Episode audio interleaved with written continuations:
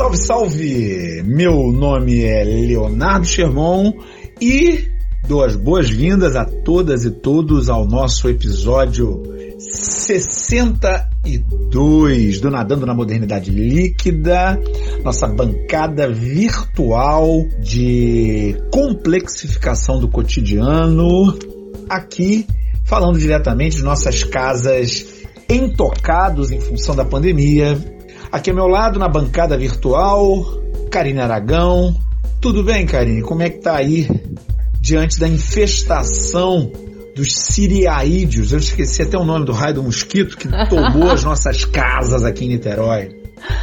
Tudo indo dentro das possibilidades de uma vida sem vacina. Porque tudo que a gente pode pensar agora é hashtag vem vacina, por favor.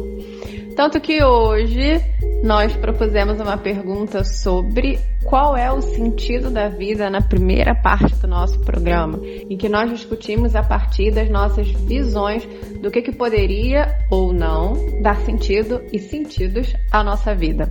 Na segunda parte do nosso programa, nós pensamos que caso não haja um sentido geral, o que que a gente faz por aqui além de gravar o podcast? Vamos mergulhar? Vambora!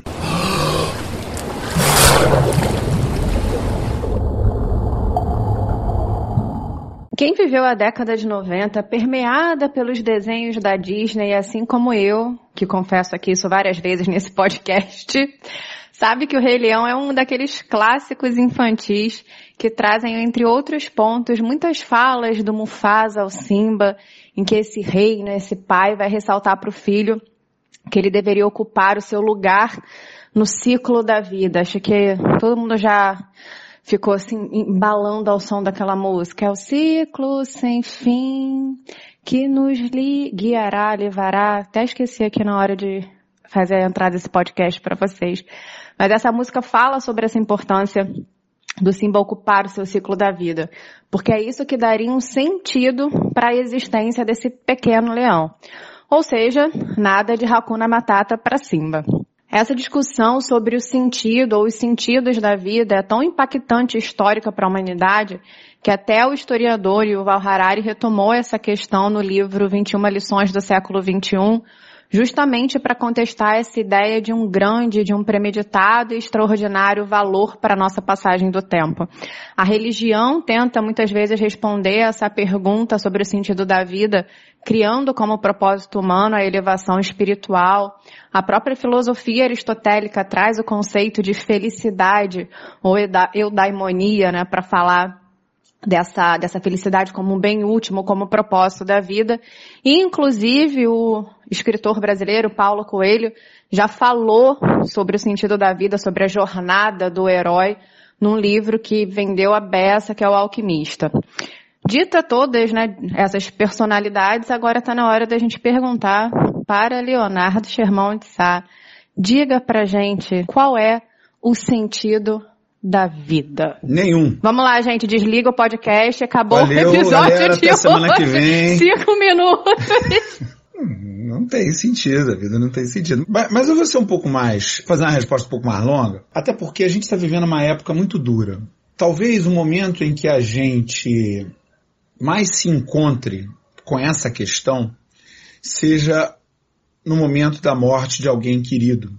Inclusive, esse é um dos elementos mais importantes que os arqueólogos consideram como a separação quando que o ser humano se tornou definitivamente humano, quando passou a enterrar os seus mortos, quando passou a entender que existia um tempo de vida. E nós estamos vivendo isso nesse momento mais do que em qualquer época de, de que eu possa me lembrar nesses meus 47 anos mal vividos ou bem vividos, não sei. relativo, tudo é relativo. A pandemia levou 425 mil de nós aqui no Brasil e outros milhões ao redor do mundo. É muita gente. E a cada um, cada uma que se vai, a gente pensa exatamente nisso. Para que, que serve a vida, né? A gente é obrigado a, a, a se confrontar com a nossa finitude na linha do Albert Camus, que diz que responder à questão da finitude, ele fala de uma maneira até mais dramática, né? No seu mito de Sísifo, ele diz lá que a única grande questão da filosofia é se nós devemos nos suicidar ou não. Claro que ele não está incentivando ninguém ao suicídio, mas o que ele está dizendo é a única grande questão da filosofia é para que, que serve a vida, é o que, que a gente faz com isso que a gente tem aqui, ou não precisa, ou não há necessidade. Você falou da eudaimonia. Desde a da, de Grécia Antiga, há uma pergunta, né? O que, que seria uma vida bem vivida, bem sucedida, uma boa vida? E naquela, naquela sociedade, na sociedade grega, uma sociedade pautada no escravismo antigo, que destinava posições muito específicas às pessoas, dependendo do ponto onde elas estivessem, a vida bem vivida era a vida em que a pessoa aceitava o seu destino no mundo. E, e basicamente o Rei Leão é, é, isso, né? Olha, você tem que aceitar o seu destino no mundo. Ver o quanto que o Rei Leão tem de conservadorismo. Olha, você não pode escapar de quem você é. Isso está definido. A sua essência, Simba. A sua essência é de rei. É a clássica cena em que a Nala vai conversar com o Simba e dizer, olha, lá tá tudo um caos porque você não está lá pois cumprindo é. o seu destino. É bonito, é legal, é emocionante, mas é balela. Isso remonta a ideias há muito ultrapassadas, né? da antiguidade clássica, muito presente nos mitos gregos. Há essa ideia de alguém que comete esse pecado, o pecado de não cumprir o destino que dele se espera, como Hércules, como Perseu, é, Teseu e, e outros tantos heróis gregos e que por isso mesmo, heróis e histórias gregas, e que por isso mesmo é punido pelos deuses até que ele encontra o caminho. Esse pecado de não, não cumprir o seu, o seu papel no mundo, não aceitar o seu lugar no cosmos, é chamado de ubris. Mas isso não fica por muito tempo, porque o predomínio do cristianismo, já no final da Idade Antiga, e que se estabelece de maneira definitiva durante a Idade Média, ele acaba levando a uma nova visão da razão pela qual nós vivemos. E a razão, é claro, é a razão cristã. Nós vivemos por quê? Para conseguirmos a salvação. E como conseguiríamos a salvação? Através da santidade. A gente pode pensar que hoje em dia tem muita gente que é cristã não, não desse jeito que eu estou falando, porque o, o, cristão atual ele é um cristão marcado por uma outra cultura. Quando a gente fala da ideia da salvação como razão da vida, a gente está falando de alguém que vai direcionar todos os seus esforços unicamente para esse objetivo. Com o tempo, esse objetivo foi sendo alterado, né? A igreja foi sendo contestada já no final ali é, do período da Idade Média, com o humanismo, com novas tendências religiosas, o caso da criação do protestantismo e tudo mais. E gradativamente a visão da salvação foi sendo deixada de lado em nome de outras ideias em torno da razão pela qual nós devemos viver a vida. Com a modernidade, já aí virada do século XVIII para o século XIX, começa a tomar espaço a ideia de que nós devemos viver a vida em função de grandes utopias, principalmente a utopia da criação da revolução, caso da Revolução Francesa, né? Por que, que você deve viver a vida? Função da revolução. A construção da nação, já no século XIX, dar a vida pela nação. E mais tarde a Revolução Socialista, né? a luta dos operários e coisas desse tipo. É, então, nós temos aí um eixo grande, ah, vindo desde a antiguidade, passando pela Idade Média, pela Idade Moderna e início da contemporaneidade, a respeito de como a pessoa deveria viver a sua vida. Qual é a razão da vida para todos esses humanos que nos antecederam.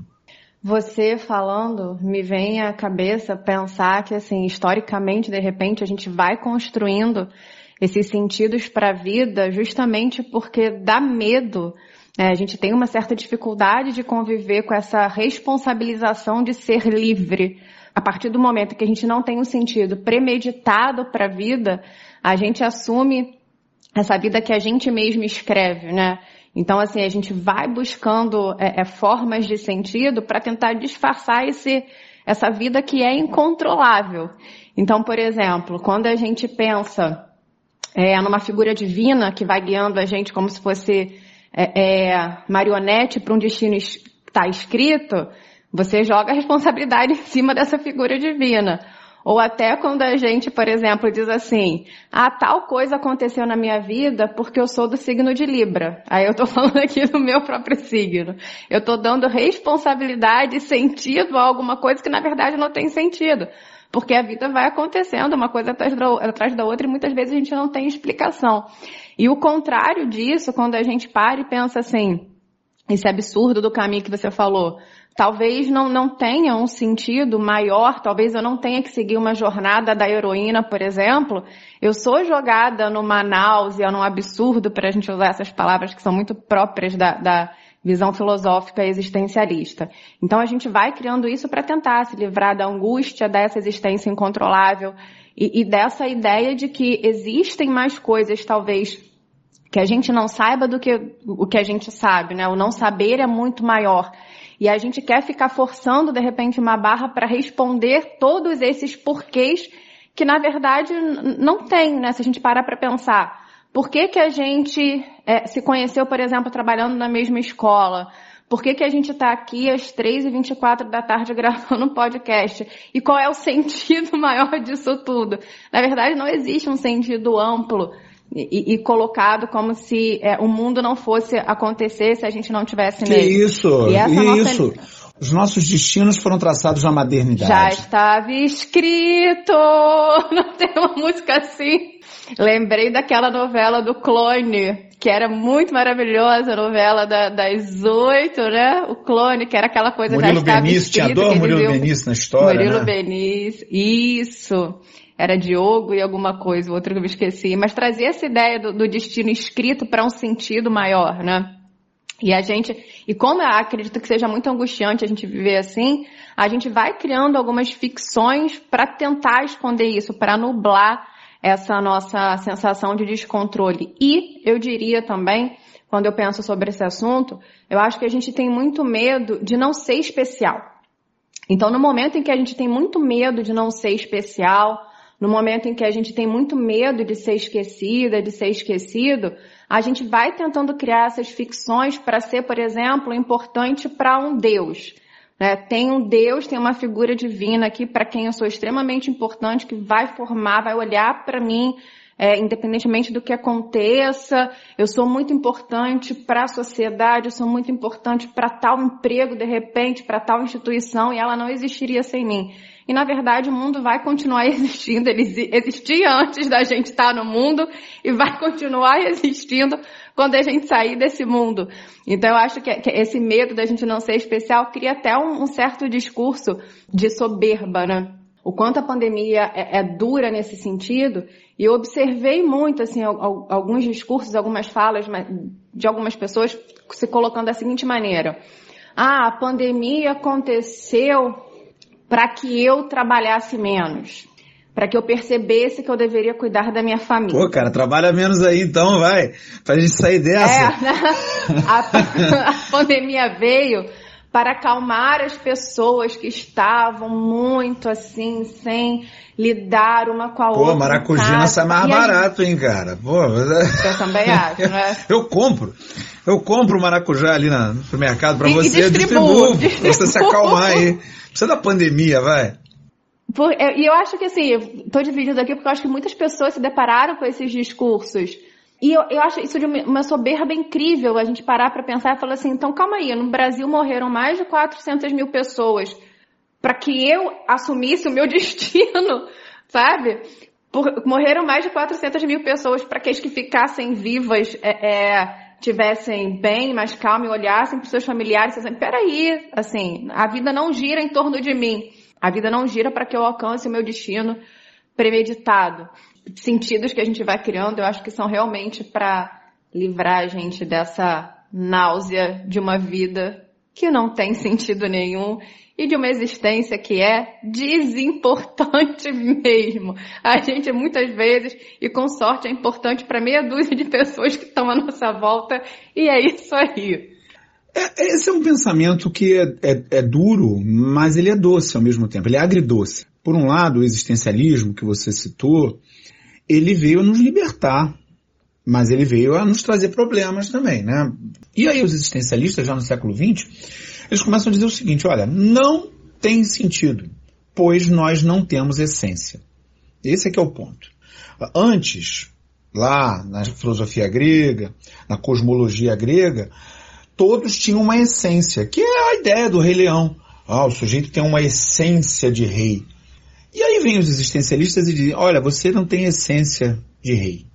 Na verdade, precisamente o que eles dizem é, a existência precede a essência. Ou seja, você não tem que ser nada. Você não tem que ser rei.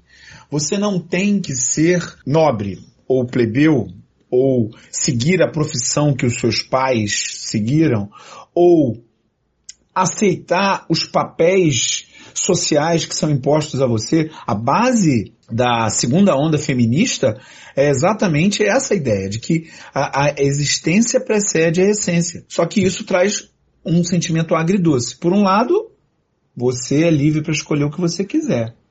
Por outro, você não tem nenhum caminho predestinado, nenhum caminho criado anteriormente. Tudo está nas suas mãos. E é óbvio disso surge uma ansiedade tremenda. Também essa visão de que tudo bem você estar tá numa sexta-feira à noite sentada no sofá cortando unha, as unhas dos pés porque você não precisava seguir um destino especial e estar tá salvando o mundo por aí. Então, se acalma. Ou então esse é o seu destino especial. Cortar as unhas dos pés sexta-feira à noite. Então, o universo vai gerar para aquilo acontecer. Para nos guiar nessa conversa, somente chamando o nosso querido Drummond. E agora, José? Na primeira parte do programa, a gente acabou com as ilusões das pessoas que se sentiam extremamente especiais e destinadas a cumprir um destino metafísico e essencial nas suas vidas. Olha, tô até poética nessa introdução. E aí, Leonardo Germão, como a gente sempre faz aqui, agora depois que a gente jogou tudo água abaixo, vamos tentar pensar. Se a vida não tem esse sentido rei leão, o que que a gente está fazendo aqui? O que que nós, nossos ouvintes, faremos nessa vida? Cortaremos as unhas dos pés. Adorou minha metáfora. Deu essa metáfora a Marta Medeiros. Quero deixar aqui a, a, a, referência. A gente não vai fazer nada. Ou vai fazer tudo, vai fazer o que quiser. Né? Esse é que é o ponto da liberdade. É óbvio que a gente tem que lutar contra uma visão de mundo predominante que atuou no sentido de esvaziar as nossas vidas de significado e ocupou esse vazio criado por esse mesmo, por essa mesma força com consumo. As novas relações sociais, as novas relações econômicas é, e as novas relações políticas provenientes do capitalismo, né, do desenvolvimento do capitalismo pós segunda revolução industrial, criação da sociedade de consumo, é, ele esvaziou de sentido as nossas vidas, né? Todos aqueles laços comunitários que a gente tinha, aqueles laços políticos que a gente mantinha, os laços, inclusive, é, com as é, atividades econômicas, tudo isso foi sendo deteriorado. Por isso a, a ideia do Bauman da modernidade líquida. E no lugar não se colocou nada além do consumo. O consumo é o nosso destino. Por isso que existem aquilo que eu acho graça, né, que as pessoas falam, sonhos de consumo. Né? Sonhos de consumo são consumo, não são sonhos. Sonhos são outras coisas. Não, dá para ter sonho de consumo. Porque ninguém precisa. Você tem sonhos que têm a ver com os grandes significados da sua vida. Significados que são pessoais e intransferíveis.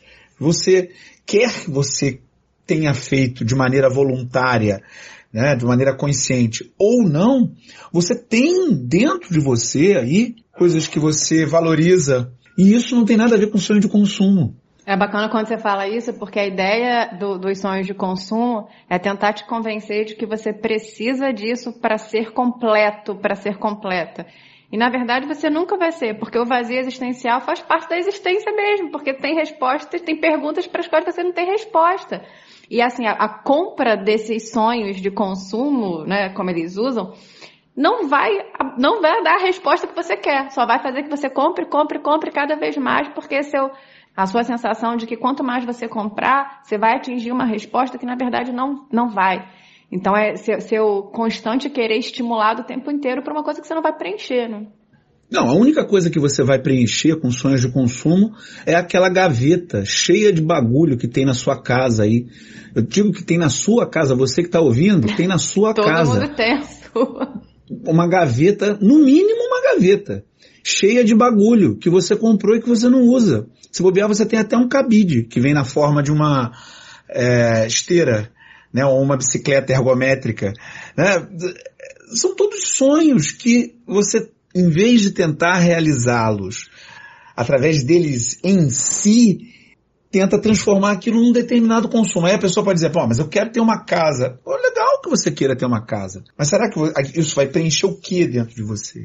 Ah, eu quero ter um carro que é maravilhoso, eu quero ter uma Ferrari, esse é meu sonho de consumo. Será? É, a ideia é que, na verdade, não vai preencher, né? Não há tanta diferença assim entre um carro seguro, confortável, muito bom, e um carro muito mais caro. É a mesma coisa uma casa. Se você já tiver uma casa legal, confortável, segura, não vai ter tanto, não tem como ter tanta diferença assim. Acredito que quando a gente sai dessa ilusão de que as coisas vão preencher a nossa vida, a gente entra numa metáfora que você usou que eu gostei, e hoje a gente está trocando metáforas aqui, já que foi a ideia do, do agridoce.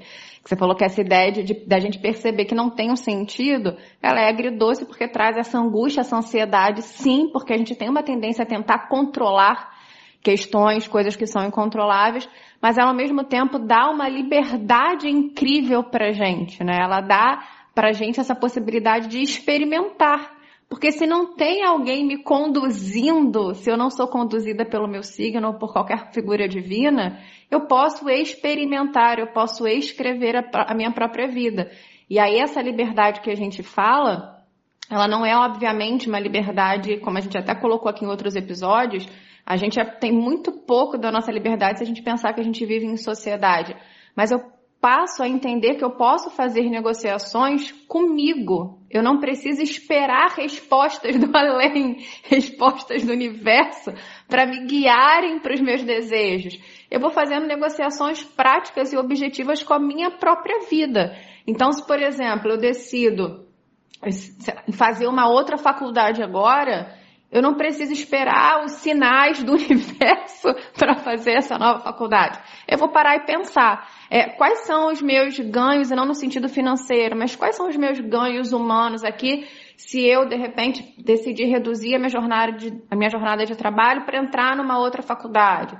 Será que dá? Será que não dá? Então, são negociações práticas, né? E eu acredito que isso é, é, é o, o, o doce dessa sensação da gente perceber que a gente é livre muitas vezes dentro dos nossos limites para escolher é, o nosso caminho. Então, assim, eu me abro a, a, a, experimentações, a inovações, eu não preciso esperar a hora certa. Não existe a hora certa. A hora certa é no momento que eu olho para minha vida, penso, planejo e falo, agora dá, vou lá. E a gente pode ser mais fiel a quem a gente é. Porque um, um sonho de consumo, ele é sempre um sonho individual. Sempre. É o que eu quero ter para mostrar que eu tenho para outras pessoas, porque eu sou bom. Mas você pode ser uma pessoa que valoriza a ecologia, a natureza. Você pode ser uma pessoa que quer lutar pelo fim da desigualdade social ou pelo fim da pobreza. Você pode se engajar em movimentos coletivos que lutam pela mesma causa que você, sem esperar ah, não, porque quando eu tiver, você não precisa ter nada para fazer isso. A pessoa valoriza uma melhor infância para mais pessoas, que mais pessoas possam viver uma infância plena em segurança. Então ela pode se engajar hoje, hoje, agora, nesse instante, pode se engajar num grupo que luta pelos direitos das crianças, uma, uma, luta antirracista, uma luta pelo direito das mulheres, a, a luta pela, pelas. E por aí vai. O céu é o limite. Você não precisa ficar aí rodando como se fosse o ratinho dentro da gaiola, ou então aquele burro que vai atrás da cenourinha, para fazer a sua vida adquirir sentido. Você pode fazer a sua vida adquirir sentido hoje, agora, nesse instante. Agora, também se não quiser, tudo bem. Esse é é o lado doce. Exatamente. Relaxa aí. Fica tranquilo, toca um violão. Opa, toco, eu toco. Chupa um chicabom e, e pronto. Né? Chicabom não, tablita é melhor. Você pode se associar livremente, dar a sua vida, doar a sua vida para aquilo que você quer, para aquilo que você acha que deve. Eu diria que a gente buscando muitas respostas, a gente acaba ficando muito naquela ideia de que é preciso, é preciso, é preciso, é preciso fazer um monte de coisa. E a gente olha pouco para as nossas emoções e para o quão confortável a gente se sente. É, será que eu estou confortável com essa com esse cotidiano que eu estou levando assim? Ou será que eu posso fazer diferente, não para dar um sentido maior, mas para me sentir confortável? Né? E a gente falou tanto aqui de liberdade, mas se há uma liberdade que a gente não tem, é com o nosso tempo. Por isso nós vamos chegando ao final desse nosso episódio 61. E vamos para as nossas mensagens na garrafa. A primeira mensagem que a gente queria agradecer é de uma ouvinte super especial, Ana Cristina Aragão, vulgo minha mãe, que respondeu a nossa pergunta no card do nosso episódio no Instagram, em que a gente falava do nosso episódio 61, Envelhecer te assusta? E aí ela disse o seguinte: sim, estou descobrindo que os próprios médicos acham normal depois de 60 anos ser doente e tem que aprender a lidar com isso com naturalidade. Ou seja, você fez 60 anos e acabou a sua vida com saúde e conjugal. É, infelizmente tem algumas pessoas que ainda acham isso. 60 anos seria o final da sua vida. Muito obrigada pela sua participação, mãe. E hoje é dia de Ana Cristina, porque recebemos também a mensagem de Ana Cristina Borges, nossa ouvinte querida e amiga, que comentando sobre o episódio anterior, sobre o envelhecimento, ela disse: Meus amigos, estou vivendo exatamente esse momento. É uma situação bem conflitante. Ao mesmo tempo que depois de trabalhar mais de 30 anos, pensamos, uau, está na hora de descansar um pouco. Mas tem outro lado que fala mais alto que ainda se quer produzir, se sentir útil. A nossa sociedade é muito cruel com os idosos. Mais um podcast imperdível, amei. Ah, que maravilha, Ana, que bom que você gostou. E a gente fica aqui desejando um enorme sucesso à sua nova empreitada, os bolos da Ana, bolos deliciosos. Parabéns por esse novo momento na sua carreira profissional. E hoje é dia das nossas ouvintes sempre presentes. Também recebemos uma mensagem da Beth Conte que nos disse o seguinte: Acho que precisamos ressignificar a palavra velho. Acredito que precisamos dar mais visibilidade para as pessoas velhas. Eu estou com 56 anos, mas às vezes acordo com 20, outras 30, outras 10, outras 60. Eu tenho todas as idades em mim e me prefiro hoje. Me sinto na adolescência da velhice, com todas as transformações do corpo e com a inquietude da juventude. Acredito que ficar velho é algo novo para a humanidade e por isso precisa de um novo olhar sobre a velhice. E eu que conheço a Beth de pertinho posso falar que essa mensagem tem muito de sinceridade e verdade. Um beijo nosso, Beth. E, já, e nós já puxamos diretamente para um momento especial nesse podcast que está sempre inovando. Nosso momento Data NML passou para o finalzinho do nosso episódio, em que a gente fala um pouquinho sobre a enquete que fazemos para vocês toda semana no nosso Instagram.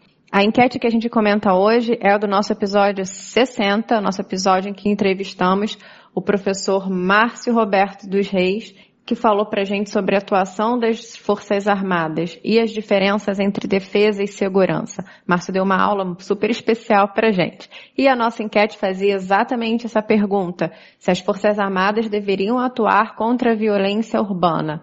Nosso resultado foi, foi, foi. 92% dos nossos ouvintes disseram que não, contra 8% que disseram que sim. E para todos, é claro, eu recomendei que ouçam o nosso episódio 60. De fato, eu devo dizer que eu também votei com os 92%, seguindo a maioria. aí nessa raridade, enquete. Raridade, isso. Mas eu também. Que isso, eu sou um homem do povo.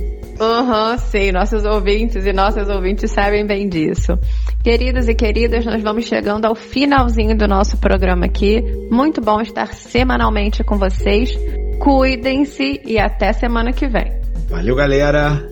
Lembrem-se, máscaras, distanciamento e lugares arejados sempre. Cuidem-se, porque a vacina vai chegar, mas vai demorar ainda. Um grande abraço e até semana que vem.